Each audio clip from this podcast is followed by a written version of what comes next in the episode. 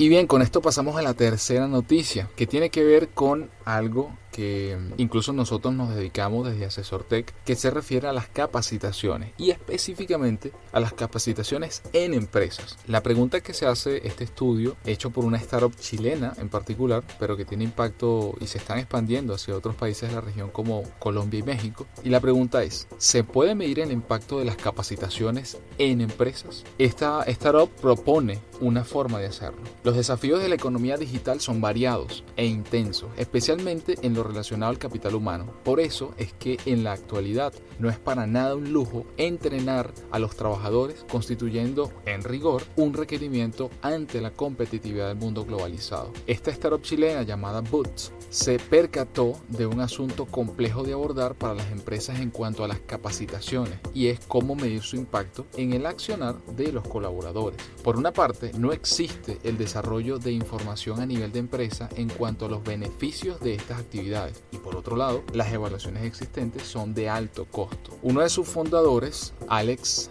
Hankey, mencionó, abro comillas, nos dimos cuenta de que lo único que se reportaba era el volumen y no el impacto, no la calidad que esto representa. Fin de la cita. Así, investigando las metodologías de medición de impacto de capacitaciones que existen, fueron adaptando el modelo e implementándolo a través de una plataforma sistematizada que les permitió darle mayor alcance precisamente a su metodología de trabajo. Con información de calidad, la empresa puede tener o dar pasos firmes, efectivos en su desarrollo y sacar el mejor provecho de las capacitaciones. Así conoce, por ejemplo, qué cursos le están generando valor tanto a los trabajadores como a la organización y cuáles definitivamente no lo están haciendo. Uno de los aspectos más valorados en el desarrollo de sus herramientas en el día a día es que el área de recursos humanos toma un rol más estratégico y conversa en el mismo idioma que las otras unidades de negocio en las que sí se aplican mediciones a diversos procesos. Y otro aspecto primordial es que se les entrega a la empresa una herramienta efectiva para tomar mejores decisiones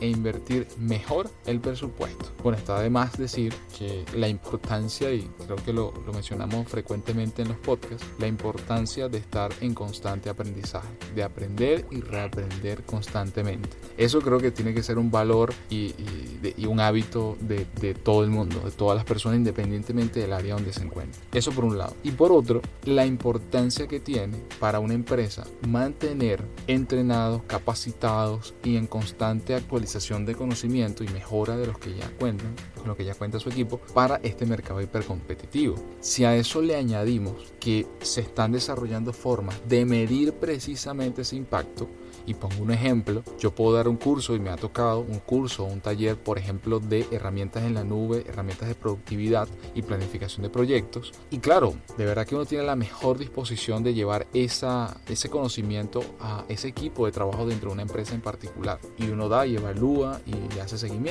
hasta cierto punto. Pero después hay un, un vacío. ¿Cuál es ese vacío? Que la empresa tampoco está obteniendo un número al menos, un impacto real de cómo eso que yo hice, ese entrenamiento que yo hice en un equipo de trabajo, se va progresivamente aplicando en tu trabajo como tal, de ese empleado en particular o de esos empleados que asistieron. Si uno puede llegar a ofrecer no solamente esa capacitación, sino además con esta metodología que están desarrollando ese nivel de impacto, pues genial porque no solamente que se aumenta el nivel de efectividad y se toman mejores decisiones, sino que además a nivel de costos para la empresa, a nivel de presupuesto, puede estar mucho mejor dirigido. De acuerdo contigo en el tema de cómo, o sea, que siempre es un reto para las empresas conocer cómo impactó, o sea, cómo impacta a posteriori el, el entrenamiento que han recibido sus la capacitación. Y por otro lado, sí, el aprendizaje continuo para, para todos.